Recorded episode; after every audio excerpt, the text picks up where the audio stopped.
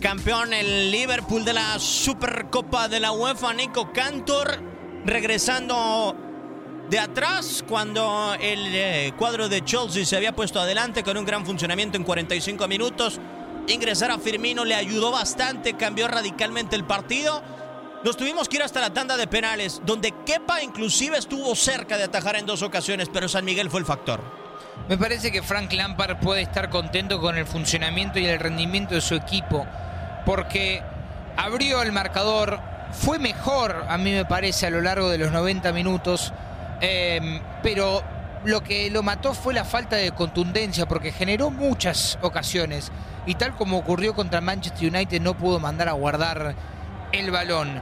Es un golpe anímico fuerte para el Chelsea, fuerte para los jóvenes, pero hay que mirarlo con una cara positiva, porque en realidad, ¿qué significa esta Supercopa para los jugadores? Es una final única que, se juega por, por tener que cumplir con un partido que te pone la UEFA. No es que tu temporada termina cayendo en un momento es un punto de partida para el Chelsea. Que bien Frank Lampard ni fue el que le dio el que le dio todo para que el Chelsea estuviera aquí. Frank Lampard se encuentra con esta situación y, y está esperado a cumplir, a rendir en un partido donde me parece sí rindió.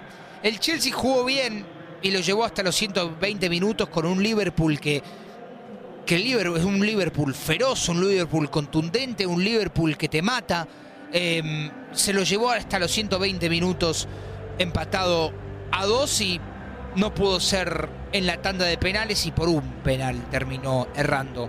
Me parece que es una señal positiva para el Liverpool luego de un 4 a 0 que se comió al principio de la temporada, pero es eh, obviamente un bajón para la gente de Chelsea que hizo todo lo posible para poder conquistar este título que no se pudo conquistar. Liverpool, campeón de la Supercopa. Y sigue Ramón sin poder, eh, poder conquistar una Supercopa el Chelsea cuando le hacen en estos instantes el pasillo, el cuadro de Liverpool a los Blues. Pero además hay que señalar algo. Hoy parecía que iba a ser por el inicio de la Premier League. Muy dispara el partido. Por ese 4-0 que sufre en contra del Manchester United y por el 4-1 que le termina siendo el Liverpool al Norwich. Y hoy vemos un partido extremadamente igualado hasta el final. Sí, muy parejo.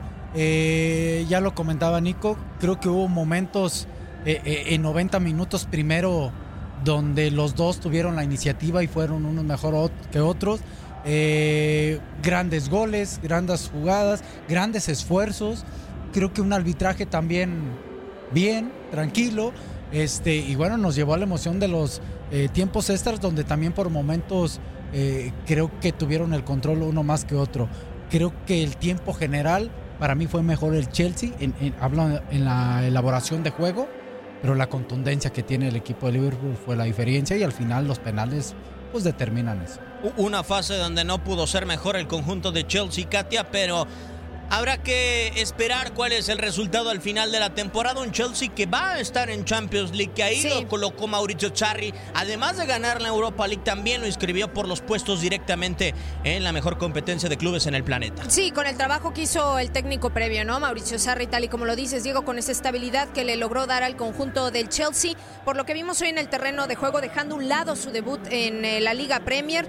La verdad es que deja muy buenas sensaciones, un buen sabor de boca. Pero ahí está Liverpool triunfando con el hombre de la noche que fue Adrián, prácticamente que le dio eh, esta cuarta, este cuarto trofeo, la Supercopa.